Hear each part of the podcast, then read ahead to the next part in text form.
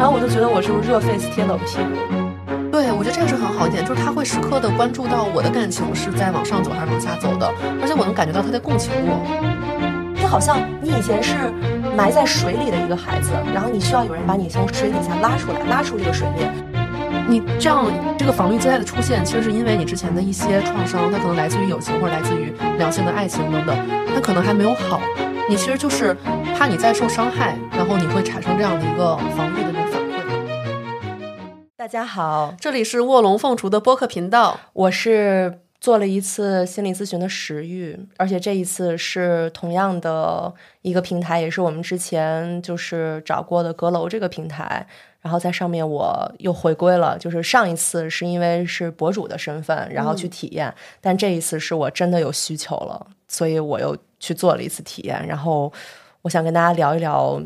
我的困境吧。嗯，我是同样做了心理咨询的 Lily，然后这一次我觉得其实我。打开了更多认识自己的维度和视角。对我们今天想要聊的话题是跟朋友有关的，嗯，因为大家知道我跟 Lily 是特别好的朋友，嗯，然后我们之间其实是 no beef 的，就没有什么特别就是多的这种呃不开心的事情。但是我们各自身边，包括我们一些共同好友，都是给我们。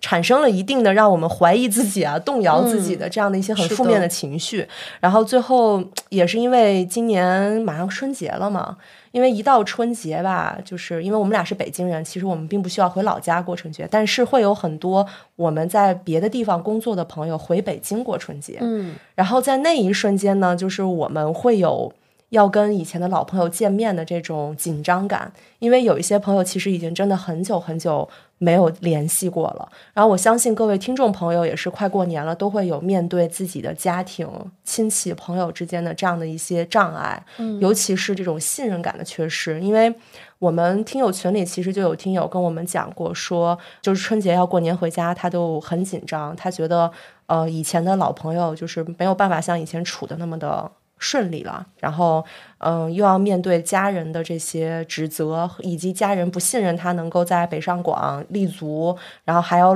不停的把他往回家拽，然后包括让他回老家结婚什么的。就其实大家其实在这个节骨眼上，我觉得对于亲友这方面还是有一定的。呃，一些卡点，对，是的，是的，所以我们还是想分享一下我们自己的这个咨询的经历，然后给大家看一看是否能有一些解决方案和解决办法。对，我觉得现在这个社会，因为它各种关系实在是太流动了，所以这种人际交往有的时候变得非常的复杂，而且这个当中其实就会掺杂很多别的议题。比如说，可能关乎于你自己的身份认同，或者甚至是你原生家庭带给你的一些印记，对，然后包括可能你对于这种亲密关系的一些诉求等等。就是我们俩在咨询的过程当中，就发现他友谊话题其实牵出了我们很多更隐秘的。嗯，一些曾经的伤痛，或者是这种没有满足的需求等等。对，然后给没听过我们节目的朋友科普一下，就是阁楼是一个什么样的一个平台啊？它是一个 A P P，然后它呢，就是有点像是介绍到我们和各个心理咨询师认识的这样的一个平台。然后也会让你比较安心的去选择自己想要的这个咨询师，然后以及和他展开一段就是咨询师与你之间的一个关系，然后看看能不能帮你解决一些生活中的问题。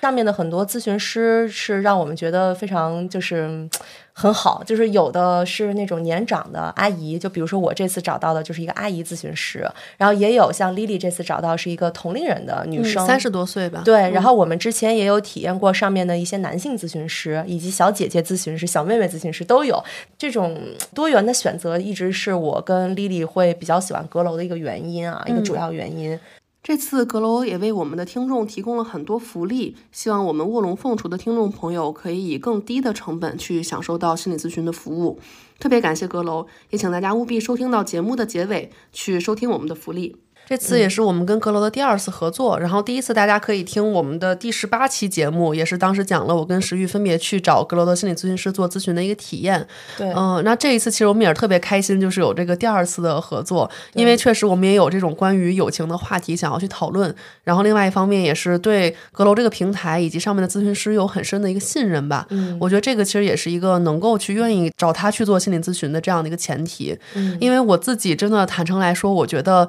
接这样的心理咨询。的呃，商业的推广是特别特别难的，就对我来说真的是有卡点的。因为我就跟石玉讲，我说首先我们必须要带真实的议题去，嗯，因为如果你纯粹是想，比如说抓一个大众在聊的话题，或者我去表演一个我其实并没有的一个困扰。它一定是不真实的，对，所以其实我们这次是真的有自己的困扰，所以才就是说实话，如果阁楼不找我做这一期，我有可能也会自己花钱去上面 做一期这样的咨询，就是因为真的是快到过年了，压力好大呀！哎呦，可怜的石玉，天呐，我们石玉是爱人啊！对，真的每到过年我就心理压力特别大，很沉重，然后。呃，其实我们去做这个咨询的有一个契机，也是因为 Lily 突然她有一天跟我说，呃，我是唯一一个会在抖音上回复她信息的朋友。嗯，对，就石玉是我非常非常非常珍贵的闺蜜，我说了好多个非常哈，因为我当时就是很困扰，我会觉得我的很多朋友，我跟他们的友情是单向的。没错，就是抖音它这个平台吧，它又不是平时像微信啊，然后呃什么 Instagram 或者是像什么 Facebook 这种及时回应的那种讯息系统，它就是你在上面看到一个视频，你觉得很好笑，分享给你的朋友，然后你的朋友会给你回应。就是我也有，就是一些朋友在抖音上加了我，然后我看到好玩的视频发给他，对方已读不回。对对对，就是就是让人特别难过，而且抖音还有这个已读不回的功能，就很烦，你明白吧？对，就是石玉是唯一我在抖音上面会有稳定交互的，就我们俩一天能互相发好几十条，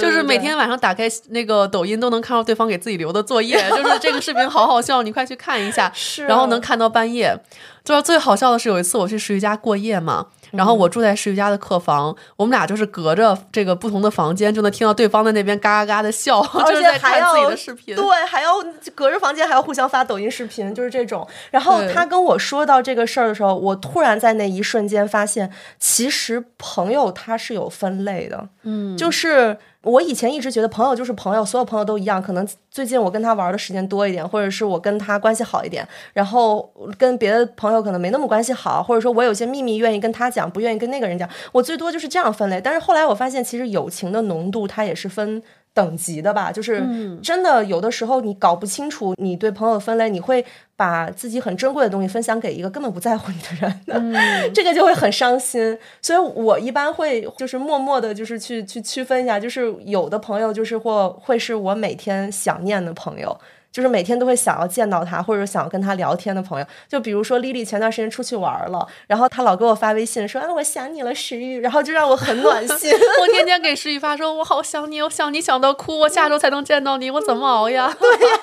然后我就觉得很暖心，我就觉得我自己是被别人在乎着的，就是觉得对方是很很思念我的。然后除了这种朋友以外，我还有一些朋友，他们就是偶尔会可以打电话的朋友，就是我其实有一些在呃美国。工作的这个。呃，高中同学或者初中同学，然后有一个初中女同学，我们俩每个月都要打个电话。就是她明明是一个在纽约工作的都市丽人，然后我也是一个在北京打拼的这样的一个人，然后我们两个人打电话的主题是聊最近看了哪些漫画，就是 特别特别 low 的那种，很可爱啊。就是最近你看了哪个漫画，然后她说我去 SDCC 了，我去漫展了，我那怎么怎么样了，我要到钢铁侠签名了，就是我们就会聊一些这种美漫啊，就这种这种话题。然后还有一个朋友是之前真的关系很好，有有长达两年的时间，我俩几乎每周都见面。然后那个朋友就是移民到新加坡了嘛，但是我们都会经常会分享自己的宠物日常，基本上也是每天都要发信息。然后我俩在抖音上也会互相扔视频的这样的好朋友。然后还有一些朋友，就是其实就只有特定的活动会一起见面的，就比如说我之前有认识一个朋友，我们俩是户外搭子，就是每周去爬山或者每个月爬一次山的时候会叫上他，然后嗯也有。就是平时逢年过节一起见面的一些知心姐姐，我们会聊一些家长里短的事情，一些八零后他们在意的。然后可能从九五后的角度来讲，就是我觉得很简单，就你离婚就好了。但是 不能这样跟八零后的姐姐讲话，就是就也有这样的八零后的姐姐的朋友，还有包括。经常请吃饭的广告行业大哥，他也是就是一个项目做完了，他就会说出来吃饭，然后康康康给我给我买一堆好吃的，也也有这样的好朋友。然后包括像这个大哥自己没有子女嘛，所以我也答应了，就是说以后就是可以成为他的单项拔管互助小组的成员。就是什么叫拔管啊？就是比如说他要是 ICU 了，然后我可以帮他拔管。哦哦哦！天哪，你们想的也太长远了。他说的，他让我去帮他拔管的，就是就是也有这样的朋友，但是这些朋友其实真的都是属于生活中能给我带来很多快乐、很暖心的，但是确实也有那种几年见不到一次，只有你一个人在强行维系友谊的那种朋友。就我有听过我的，就是就刚刚说的那个八零后姐姐，她就讲过说，她大学宿舍里一共有四个女孩，她们四个女孩就当时玩的特别好，像四朵金花一样。但是呢，她毕业以后，她是唯一一个能够来北京工作的人，其他人就是留在了四川。然后她就说，那三个女生就她们的那个建立的一个群，然后就从来没有人理她。哦，他是唯一一个可以维系，就是尝试去维系的。然后我说，那有没有可能是人家仨有自己的群呢？我觉得很有可能。对，我觉得就很有可能，就是你跟人家生活圈子不一样呢。然后，但是那个姐姐就说，可是我每年都要回四川回三到四次，然后每一次就是感觉见面的时候，他们就很排斥我。嗯嗯，可能他们确实有些心结，觉得你去了大城市，过了更好的生活之类的。对，有可能跟我们不一样了，有可能。但是有的时候他也会反过来，就比如说是留下的人，他很想跟跑到别的城市。比如说我有一些小学同学，就是我们俩关系也挺好的，我们也是当时三个人玩的很开心。然后其中一个女孩呢，就是她还在北京，但是她经常去滑雪，所以就不见了。然后另外一个女生是在上海工作，然后我就是没有办法。就是觉得拉扯不到一起去，当然可能这种强行的妄想去拉扯这种友谊可能也不对，但是就总觉得大家，嗯，好歹我给你发个信息，你要回我吧。嗯，哦，我听完食欲的分类，我觉得食欲的那个角度是从你们见面的这个频率或者是交互的浓度来去定义的。嗯，其实我觉得我也会分呢，就是每个人心中可能其实都还是有一个隐藏着的对好友的那个分类的。嗯，我的话其实主要是从我自己的感受来去出发的。我觉得呢，像有一类我的朋友，就我很明显，我可以完全的放轻松，在他面前我就可以非常真实的做我自己。嗯，而且我觉得，嗯，我是对于我很这种很亲近、很爱的人，我会有想黏他的这种感觉的。那我就会觉得，我随时骚扰他，我也不会担心他有负担，我也不会担心说他会很烦。我知道他也一定很享受这种感觉。比如说史玉，每天在抖音上做作业，嗯，对，看丽丽发的视频。我们俩就是微信加呃抖音加小红书，就各种软件，一天加起来能说八百句废话。这也是为什么这个播客能有，因为我们俩之间话太多了。对。然后呢，作为艺人，我就是每天会给石玉发消息，说石玉快来贴贴，然后石玉就给我发一个 滚开之类的表情包。但是我完全不会担心我打扰到石玉，因为我们是互相就是很知道就是自己对于对方的意义的。嗯嗯。所以我觉得像这种友情，就是我可以非常真实的做我自己。我觉得我想你了，我就给你发，然后我也会得到你的回应。对，嗯，这个挺难得的，其实，因为很多时候发完了，对方真的就是不理，已读不回，真的有这样。就是我老觉得我跟这人关系挺好的，但是他不回我信息。哎呦，还有不回我们食欲的人，有，真的有，斩了。我以后就不发了。嗯，真真的是。对，我觉得我的第二类朋友呢，就是我觉得确实我们是在一个正常的社交距离和频率的朋友。嗯嗯，我觉得像这种就是属于你生活当中，就比如说像之前的工作当中或者一些社会关系你结识的人，那这种其实我们就是有一个默认的我们去互动的频率的。比如说有的时候就是嗯，你可能真的有的人就是朋友圈点赞之交，对吧？或者可能就是在某一类的这种聚会，比如我们就是攀岩圈子、骑行圈子，我们去偶尔见一下。可能在生活的其他方面不会有过多的联络，那像这种，其实我对他的预期就是我们在一定的场景下去交互，然后我们以我们认识的这个身份去交互，嗯，或者比如说有的时候是这个朋友，可能我看到一些跟他相关的内容，我会想到发给他，嗯。嗯，像这种我就是觉得我其实你也是我的好朋友，但我也不会有那种过高的预期，说我们是要怎么样有一个很高的感情浓度这样，嗯。嗯，但是我觉得呢，第三类其实就是。我会觉得有点心结和卡点，也是为什么这次我去做这个心理咨询嘛。我是觉得有一些朋友，我好像始终是有点遗憾的。嗯，就是我觉得我自己的感受呢，我的体感就是我需要用一个营业的状态去面对他。哦，这营业的状态具体是指？就是虽然他是我的朋友，但是我跟他吃饭，我觉得我需要拿出一个好像在见工作伙伴的状态去吃这个饭，哦，就是有压力是吧？对，我想了一下，为什么我会有这样的一个状态呢？是因为第一种吧，就是我就能感觉到对方跟我交往的功利心。嗯嗯，比如说有的时候他一看就是他来找我，就是想问一些事情，或者他我甚至能感觉到他抱着那种心态，就是你帮我，你应该的那种感觉。嗯，所以像现在我有的时候真的是，如果让我很不舒适的话，我就是会直接拒绝了，因为我觉得随着你自己变强大，你也需要勇于去拒绝一些明显就是那种伸手来找你要一些支持的人。嗯嗯，所以像这种，我觉得我就是需要去用一个营业状态去跟他交互，因为我知道他其实就是希望有一些获取这种价值或者信息。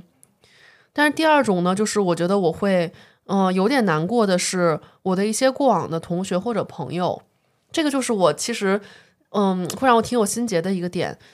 我觉得像比如说啊，我大学阶段，我们当时都在国外嘛，大家都读本科，年纪也都不大。那个时候的很多朋友和同学，其实因为大家都是人在异乡，就基本是一个家人一样的状态。我们春节好几年也会一块儿过，然后平时也是一起去中国城吃饭，学习上也要互相交流。其实那几年是一个很紧密的关系，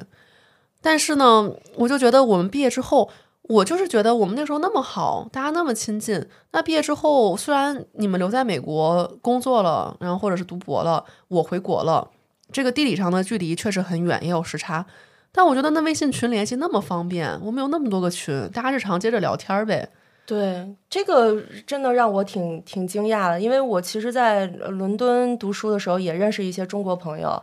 就大家还挺插科打诨，就挺放屁的，就是在在微信群里，甚至水群嘛，对水群。然后不仅是水群，然后我们会在网上玩那个就是连线斗地主，那多好呀！就我觉得这是我理解的正常的这个感情状态。伦敦留学生大家都比较 low 吧？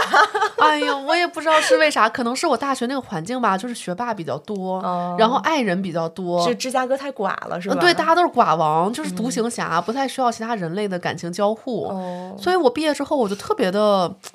就不是这个状态，我就觉得我们应该还是群里面能够日常联系联系，随便聊聊，更新一下自己生活状态，嗯，主动交互一下这种朋友。嗯，但我发现毕业之后，我这些朋友们大家就没有互相联系的动力了。哦，这个就像石玉刚才讲的，就是我单向在维系这个感情。是的，是的。然后这个让我觉得非常，当时就已经非常不舒适了。我觉得好像毕业之后，就是大家理所应当，就是我们就散了一样那种感觉。对。那更不舒适的呢，就是像属于最近讲，我们又有春节，然后包括之前其实是有国外的圣诞节，嗯，大家就是有这个假期就会回国嘛，嗯，十二月底到一月底基本上是外国留学生什么的这个回国的高峰期，嗯，那最近就有很多的朋友，他们就是放这个假期了，终于回到北京了，加上之前几年嘛，就是也不是那么方便的这个通行。今年回去的人数是之前的很多很多倍啊！我有这种感受，我觉得我都快成这个，咱俩都快成那个驻京办了。对呀，我觉得我就是北京办事处的大姐、接待员啊！谁回来都是说，呃，丽丽来吃饭，对对对，来出来吃饭吧，或者那个你带我喝酒吧，带我去串吧吧。但是平时就是连个屁都不放，就是大家也不联系，对啊，就是我们俩的这个微信联系，一看就是几年没有一条消息，对，或者就是我们之间可能有群聊，然后我在我刚毕业的前两年，我还在里面会主动说话，对，但是发现大家并没有互相交互的需求，是，而且我也知道有的朋友他可能不用微信了，在国外他就就是，但是我觉得不太可能，我这么跟你说，我觉得挺扯淡的，就是很多人说啊，我不怎么用微信，我都是用 Instagram 或者是那个 Telegram 这样的，我说你别扯淡了，你一中国人。你这这怎么可能完全不用？对呀，家人也要联络呀。是啊，然后然后包括像很多在伦敦留学的时候，那个留学生们，就是大家这个微信是非常重要的沟通工具。比如说你换 汇，你都得用微信去找中国城老板娘换汇，对吧？你肯定还是需要这些东西的。所以，就是我觉得这种借口就让人觉得特别不舒服，让人不信任他。就我当时跟我的咨询师描述的时候，我就说。我不相信我的朋友，而且我觉得他们都是骗我。他们说他们不怎么用微信，所以没有回我信息，然后让我去 Instagram 上找他。但是我在 Instagram 上给他发东西，他也不是经常能够及时的来回复我。这借口也太烂了。对，然后就很烂。然后我就说，我觉得我的朋友不尊重我，就是跟我咨询师有这么讲过。嗯，我最近也是，就是我最近也是收到很多朋友的这个发过来给我约饭约酒的这个信息，我就会非常的不开心。有一次我跟石玉还有我们嘉宾老贾一起吃饭，嗯，我就是突然爆发了很负面的这个情绪，我记得那对吧？我说，哎，我真的是，我就觉得说，那大家当时就是突然的，就是好像走散了，好像彼此突然不需要对方一样。那突然你们都回国了，就是你们回国肯定也挺无聊，在家待着，总要出来找人玩。我就是那个能陪着你们吃饭喝酒的人。对，然后最近确实就是我圣诞前后，我也因为。有考试啊，然后我要出行啊，我也确实不在北京，所以我也就是没有办法见到大家，就是我推掉了很多的约，嗯，但我也见了一些我还是重视的朋友，但这个当中其实就是有很多情绪的起伏，就是让我不那么想去见他们，嗯，我就觉得其实几年下来真的很熟吗？就是你们真的把我当朋友吗？如果当朋友的话，为什么？有的时候我去水水群都没有人理我呢，就这种感觉。就是或者为什么他觉得那个 not important 就对啊，或者为什么有的时候我还能记住你们的生日，给你们发生日快乐，但是没有人记住我的生日呢？哦，真的这个好扎心啊！哦，好扎心啊！所以就是你这样一想，过去几年好像就没有这个有这个交情的必要啊！哎呦，丽丽都快说哭了。所以就是就是这个当中有很多就是起伏的那个委屈的情绪，就是让我觉得最近很难受。是是是有这种可能，因为我是本科在国内读的嘛，就是在北京电影学院。嘛，所以电影学院的同学基本都还留在北京。嗯，呃，就是本科同学给我的这种打击是几乎没有的，就是大家还是，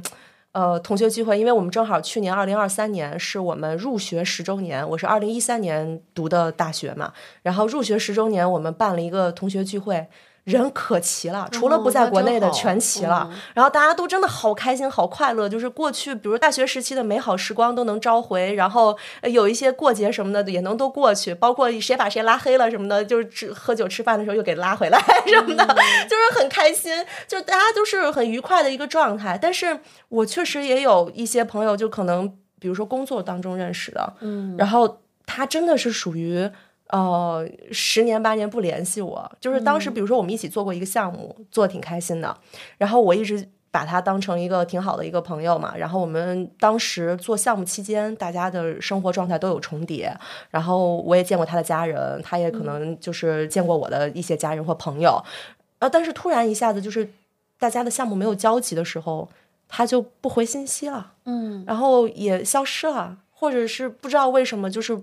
不理你了，然后你叫他出来吃个饭也非常的困难，然后我就觉得我是不是热 face 贴冷屁股，然后就是对方压根儿其实就不喜欢跟我玩，他只是觉得这个项目要跟我一起做，所以他才愿意跟我就是处朋友这样的，就我会有这种这种想法，而且甚至还有一些朋友，我就觉得他那种功利心摆的就太明面上了，就是那种就精致利己的那种感觉，就是他见面跟你见面就是要，呃，他最近过了不开心或者怎么样，他就不停的跟你输出，然后输出完了以后。他也不太关心，不问你最近过得怎么样。然后输出完了，他开心了，他就走了。然后也有那种就是什么都要权衡一下，就是觉得呃，你够不够资格做我朋友。或者是他要去权衡一下，就是说你那个呃，如果跟我做朋友，我能得到什么好处？他都是像筹码一样的在那儿摆来摆去，而且这个东西太明显了。就是有些朋友吧，他明明不擅长这种人际关系，就明明不擅长掩藏自己的目的，他还要去表，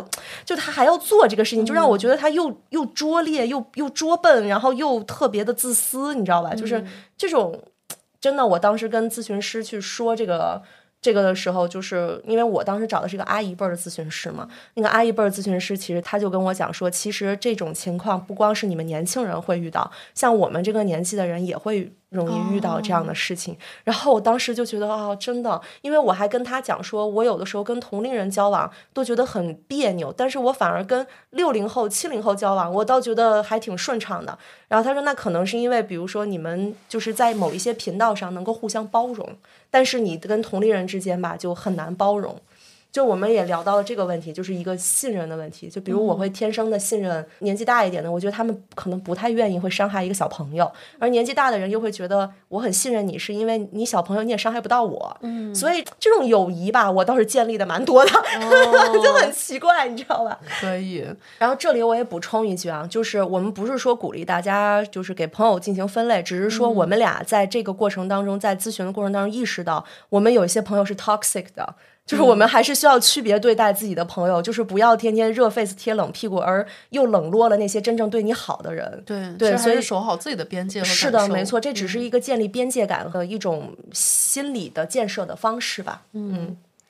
哎，那我们前面也聊了一下我们对于友情的这种整体的。呃，一些小分类和一些感受，那我们来聊聊这次心理咨询做的怎么样吧。因为这次我跟石玉就是又是分别去做了两次心理咨询，然后呢，我们选了自己的咨询师。那我们要不先讲讲，就是选了一个什么样的人？因为刚才石宇也提到了是一个阿姨辈的咨询师。我是觉得像我咨询这个话题，其实我一直都非常羞愧的去跟咨询师去聊嘛，就是我老觉得我这个话题是不是太小了，就是点朋友的关系的这种事儿，所以我就有这种羞耻感。然后我也是我自己的一个心理考量嘛，就是我老觉得很很羞愧的东西，我反而更愿意跟长辈说，不太愿意跟同龄人讲。我怕同龄人会笑话我，真的会有这种信任危机，你明白吧？明白。哎，其实像我说，我选的是一个比较同龄人的咨询师嘛，但其实也是一个三十多岁的姐姐。嗯，呃，我当时看她的那个介绍，因为她有提到说自己其实之前也有过一些这种创伤或者走出那个阴霾的经历，然后后来其实她做心理咨询师这个行业，就是在治愈别人，也在治愈自己，然后包括有一个幸福的家庭啊等等。就我觉得那些也是让我感觉就是更能。嗯，好像更能相信他能够兜住我的一些东西，嗯，其实就是还是出于一些自己体感和偏向的一些选择，嗯嗯。那你在这个跟同龄人的沟通过程当中，你会有什么样的就是体会吗？就是因为我跟阿姨沟通，我觉得阿姨还是挺不一样的，嗯嗯，我觉得当时就是他在时刻的 follow 着我的感受。哦，那挺好。对，我觉得这个是很好一点，就是他会时刻的关注到我的感情是在往上走还是往下走的，而且我能感觉到他在共情我。嗯，就像刚才石玉讲的，其实，呃，我觉得我也会有一点点小羞耻吧，就是。嗯，比如像友情这种话题，我觉得它会不会太小，或者是不是我太敏感了？嗯，然后我在意这些事情，是不是我非常小肚鸡肠？但是我觉得这个问题真实的困扰着我们每一个人。对，所以当时咨询师也是，他会能够共情到说，哦，你这么说我就能理解你了，你是不是这样这样感觉？嗯，我就觉得说，哦，那我这么想其实是正常的，也没有那么奇怪。嗯，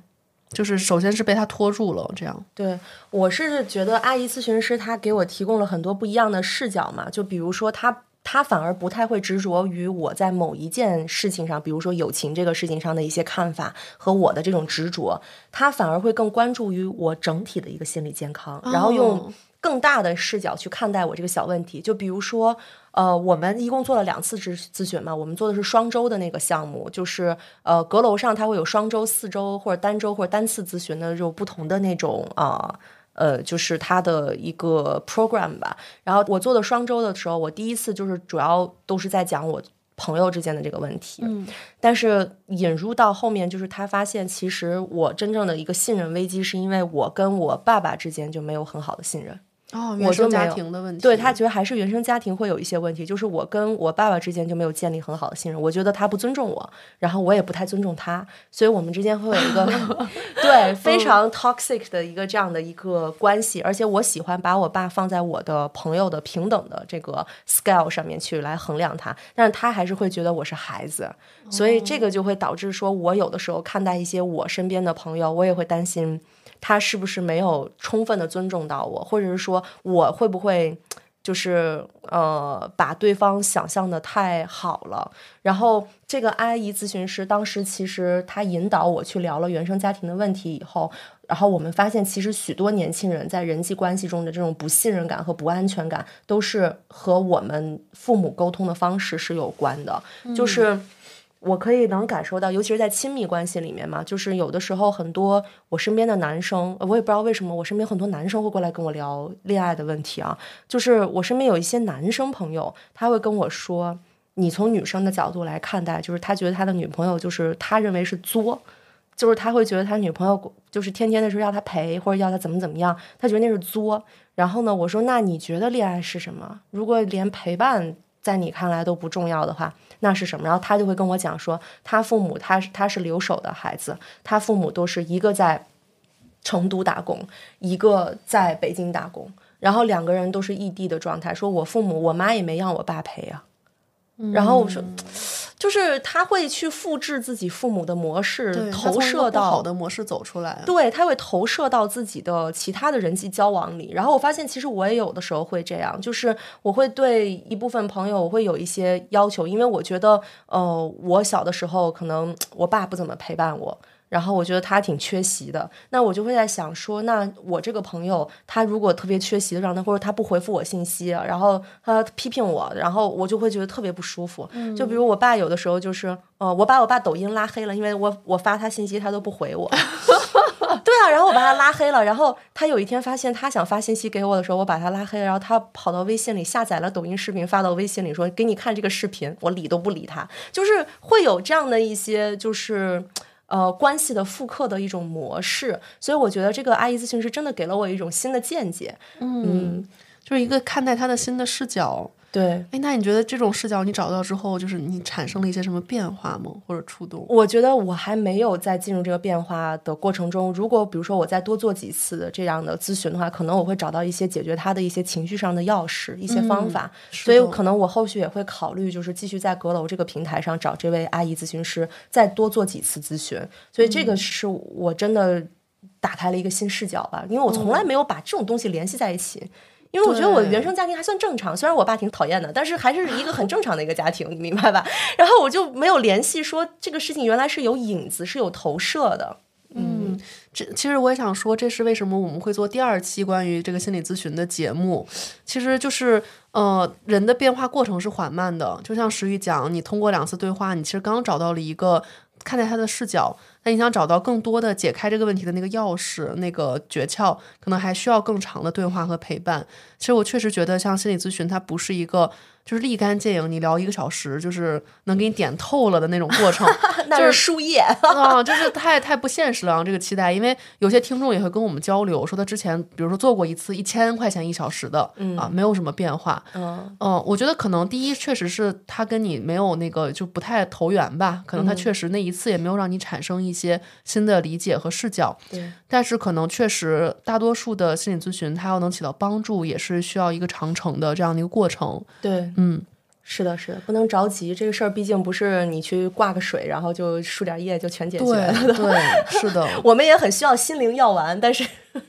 它不是那样解决问题的。对，尤其是像这次我们跟阁楼做了两次合作嘛，每次合作都是两次对话。我其实也能明显感觉到，我跟一个咨询师在做第二次的时候，我会能够更打开和更深入。对你更熟悉了，你对，因为你第一次有这样互动之后，你知道他是能拖住你的，你对他能够开始讲一些更深的东西了。对，是的，嗯。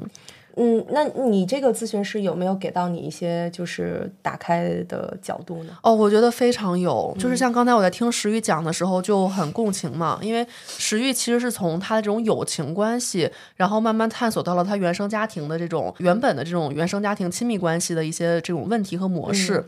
我觉得这是很真实的，就是我们每个人一定是会从这个话题去延伸到自己真的那个。更大的那个母题上，对，真的困扰你的东西，就是我们虽然是博主去做测评，但其实一定会很真实的去聊自己真正的那个生命议题。嗯嗯，那对于我来说呢，其实就是我从友情去逐渐聊到了更广泛的，我最近对于人和人的关系的这种不信任和呃这种它容易变化、转瞬即逝的那种感叹上面。嗯，因为当时我跟我的咨询师就在讲，我说，嗯。我觉得我跟我这些大学的好朋友们，当时大家在一起，呃，那么深的一个关系，就像亲人一样。他后来说变也就变了，毕业之后说散也就散了。我在这个当中我是很失落的，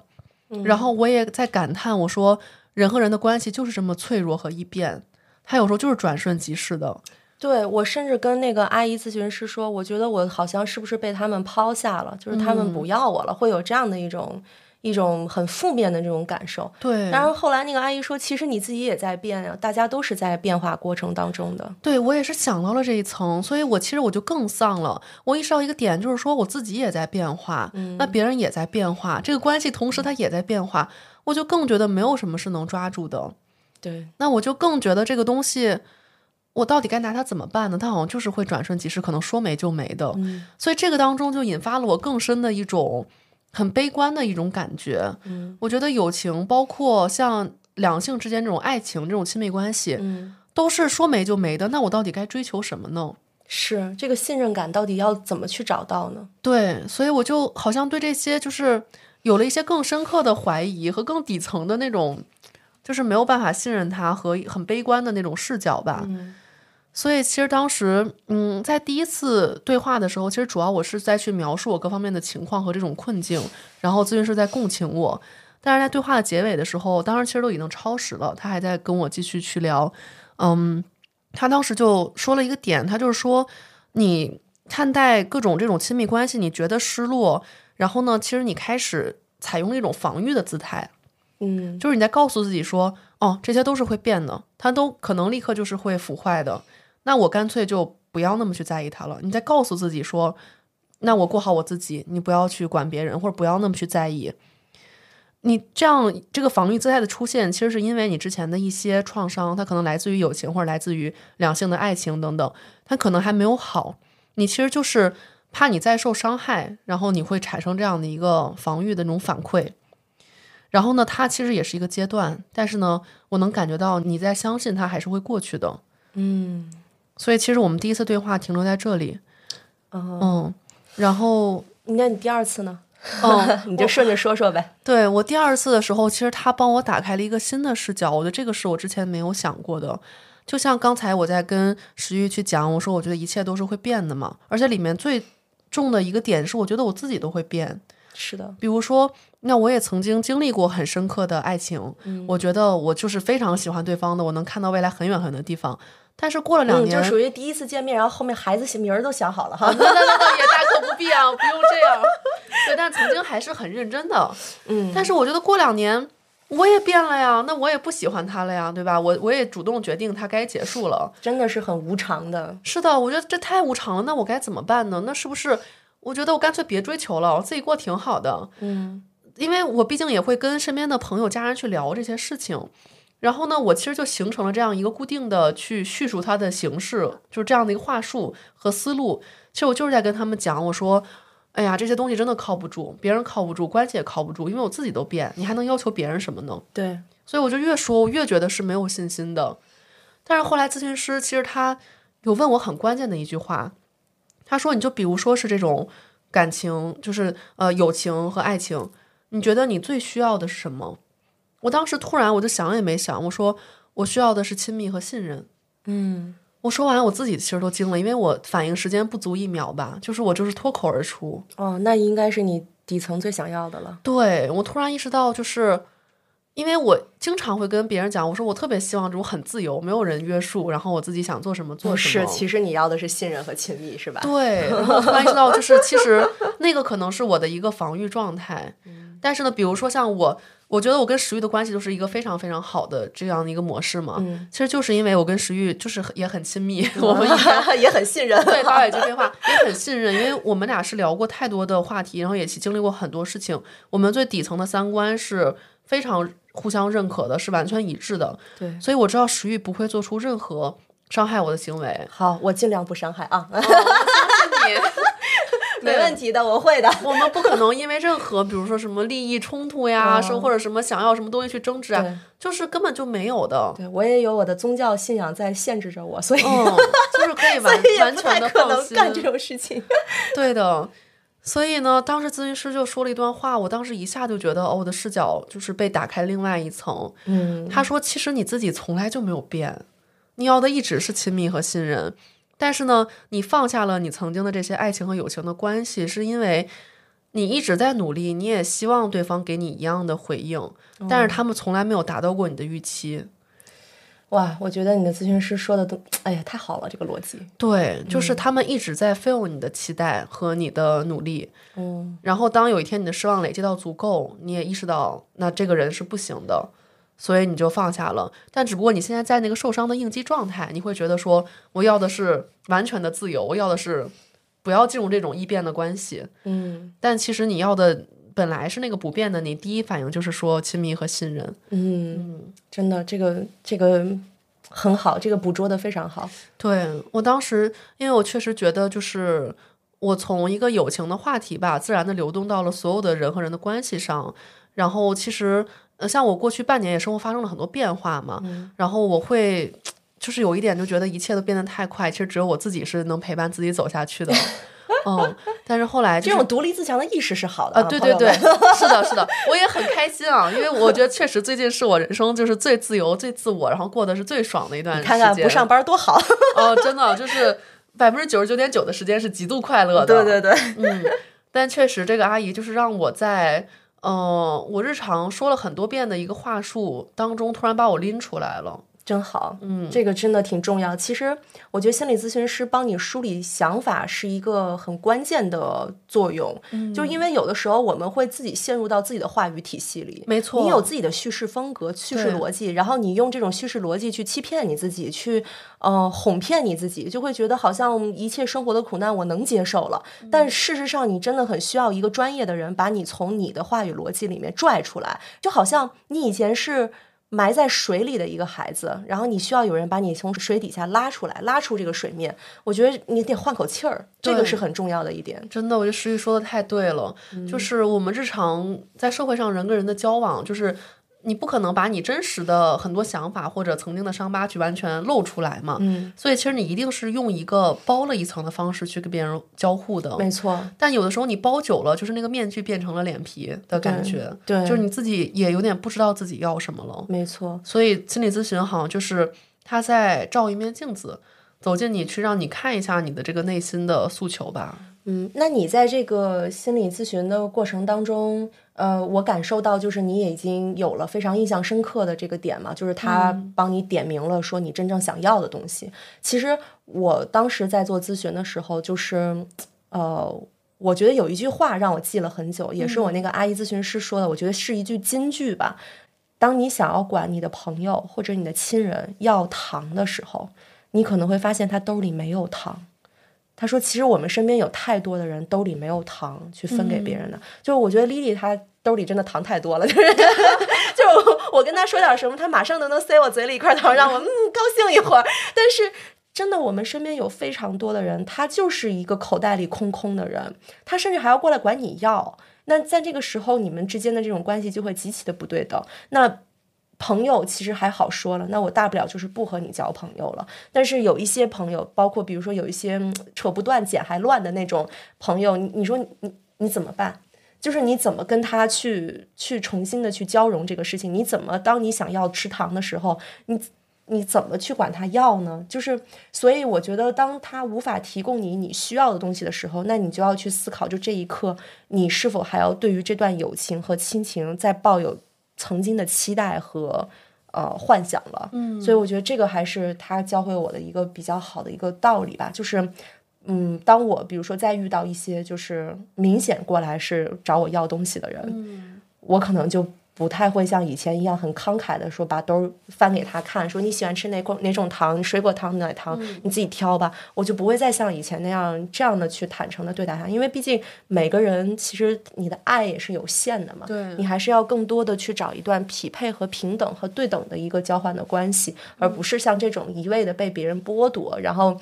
嗯，真的，我有的时候遇到有一些朋友，我跟他一起去吃饭，然后吃完饭以后，我觉得我整个人都被吸干了。哦，就是精力怪吸你的血。对，精力吸血鬼，你明白吗？就是你去，你本来开开心心背一个小包去，然后你走出餐厅的那一刻，你觉得你的精气神儿都被吸干了，你明白吧？就是那种就算了，就真的我有点害怕了。让我想到我们听众群，其实还有一个姑娘曾经吐槽过，就是她身边的同事嗯会成群结队的去她家住着，吃她的东西，用她的东西，对，你说这个就很离奇。就是你说这是对你好呢，还是想占你便宜呢？我觉得可能就是第一，确实又是没有边界感，也有点不要脸，然后还真的就是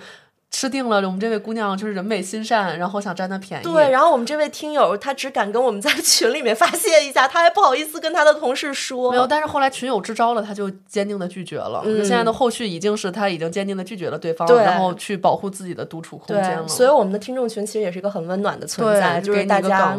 有什么自己的生活中解决不了的问题，其实群里还真的是有一些哥哥姐姐啊，就是还挺擅长帮大家解决问题的。是的，嗯，我觉得像食欲咨询师这个真的的是，嗯、这句金句真的给我挺大启发的。就是我觉得像我之前的状态啊，我可能是一直在告诉自己说，我不需要别人的糖、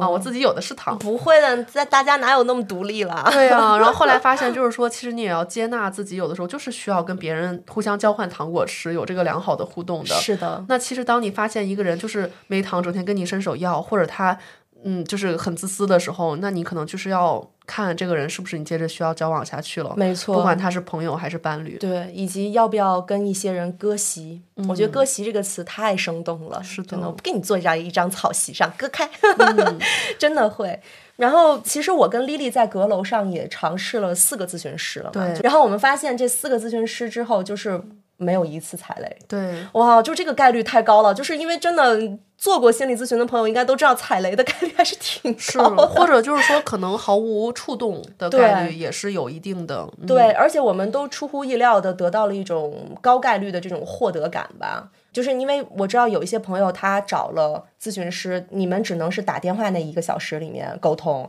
然后平时他可能也不怎么理你，或者说你也找不到他，就查无此人。但是阁楼它会有一个对话系统，就是你可以和你的这个咨询师呢，就是通过文字信息的方式给他发信息，问他我最近有什么问题，怎么办？怎么办？这个是让我觉得哇，心理安全感特别强的一个功能吧。嗯，其实有的时候，当你很 down 的时候，你能先给对方发一些你现在的心情，你现在所思所想，都会稍微好一点，就排出去了一些。然后对方有时间的时候会看到。然后包括如果你没有临时的情况，比如说要改这种预约的时间，像我上一次体验的时候就有过，呃，我那两天情绪格外不好，其实我提前了第二次的咨询，问他说我这两天就挺 down 的，能不能明天咱们就临时做一下？嗯，这个也都是可以的，所以我觉得像这种能够随时联系，就是你会很有安全感。对。然后还有就是，我觉得阁楼对我来说比较有吸引力，就是价格比较有竞争力一点。嗯，性价比比较高，就因为确实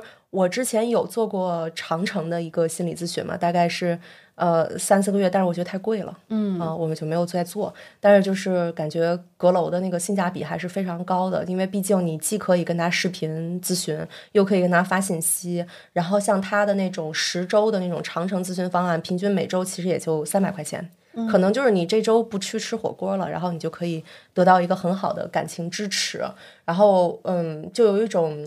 就是只花一顿火锅钱，然后就有了一整周的情感保驾护航的那种安心感吧。所以呢，包括它的有一些尝鲜价格，就比如说我只想尝试一次视频的，看看这人行不行，然后它也允许你说只做单次的一个视频咨询，而且这个价格就是远低于大部分咨询师的一个报价，所以这个是让我觉得非常。就是对我有吸引力吧，因为毕竟我这人挺抠门儿的。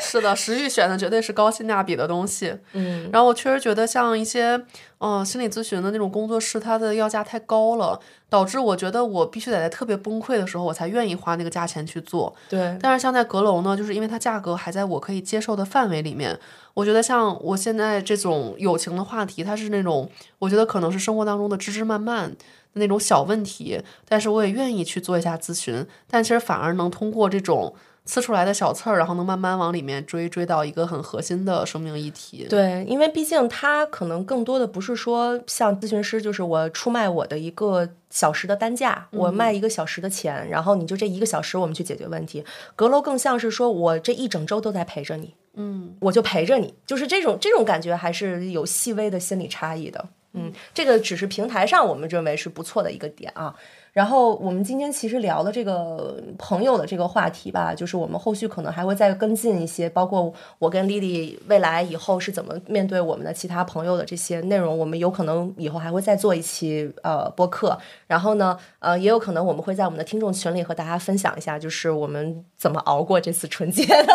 哎呀，我想想我都害怕呀，又要春节了。嗯，石玉又要去见很多人了。对，所以呢，就是，哎，随着这个互联网的发展吧，虽然我觉得大家的这个人际交往其实变得更加的复杂了。可能像以前，呃，朋友和朋友两地相隔，那不不回复就不回复了，或者是一一口气打个电话，或者是大家写个信，这种浓度它都很深。但是现在吧，就是微信这个东西啊，互联网这个东西吧，一下子让很远的人变得很近，但同时又把很近的人推得很远。对，真的是这种感觉。对，所以像身份认同啊、情绪价值啊、信任危机、安全感这些，我都觉得成为了咱们这代年轻人的一些社交的关键词。所以，如果大家在面对朋友有什么困惑的话，也欢迎大家在我们的听友群以及我们的评论区留言。好的，接下来就是大家期待已久的福利时间啦！再次感谢阁楼。嗯，我们这次呢一共有两项福利，第一个就是我们总共会抽选三位听友送出价值两百元的优惠券。这个说明一下哦，是仅限双周的咨询方案使用，就是本次节目我和石玉用的这个方案，双周的。那如何获得呢？就是请大家在我们小宇宙 APP 的节目评论区写下对本期节目的感受，或者呢是微信搜索“卧龙凤雏”拼音全拼加八幺八，添加小助手加入我们的听众群，和我们激情互动讨论。通过这种方式呢，我们总共会抽选出来三位听友去赠送出来这个福利。如果你没有抽选中，那也不要灰心，因为我们还有第二项福利，就是各位朋友可以下载我们阁楼的 APP。然后在注册的时候使用我们的播客专属邀请码“卧龙凤雏”的拼音首字母大写，就是大写的 W L F C，这样呢你就可以享受到五十元的优惠券。所以请大家务必记住我们这两个福利哦，欢迎和我们来互动讨论，或者是在注册的时候使用我们的邀请码。那么我们今天的这个话题就到这里了。嗯，是的，大家有什么问题也可以随时来找我们互联网闺蜜，然后来去交流。对，我们的听友群还是相当的，就是回复率很高的，就是大家真的是会帮你支招，解决你人生中的很多困难和问题的。是的，大家请微信搜索“卧龙凤雏”的全拼加八幺八，添加小助手进我们的听众群，然后也别忘了订阅我们的播客频道。嗯，好的，那今天的节目就到这里了，拜拜，大家拜拜。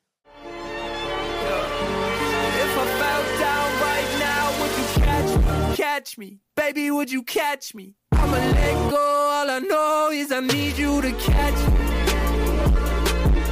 Would you catch me? I ain't written one lost song since she left me. Trauma in my memories. When I try to hold you, my body doesn't let me. So baby, would you catch me? Oh, baby, would you catch me? Baby, would you catch me? Make it alright. I fell in love in a really time. Would you catch me? Look in my eyes. Tell me we're something new. I got issues with my trust. I don't wanna fall in love. So I guess I'm falling out of it. Come help me adjust. I got issues with my. I got issues from my past. Come and put them in the past.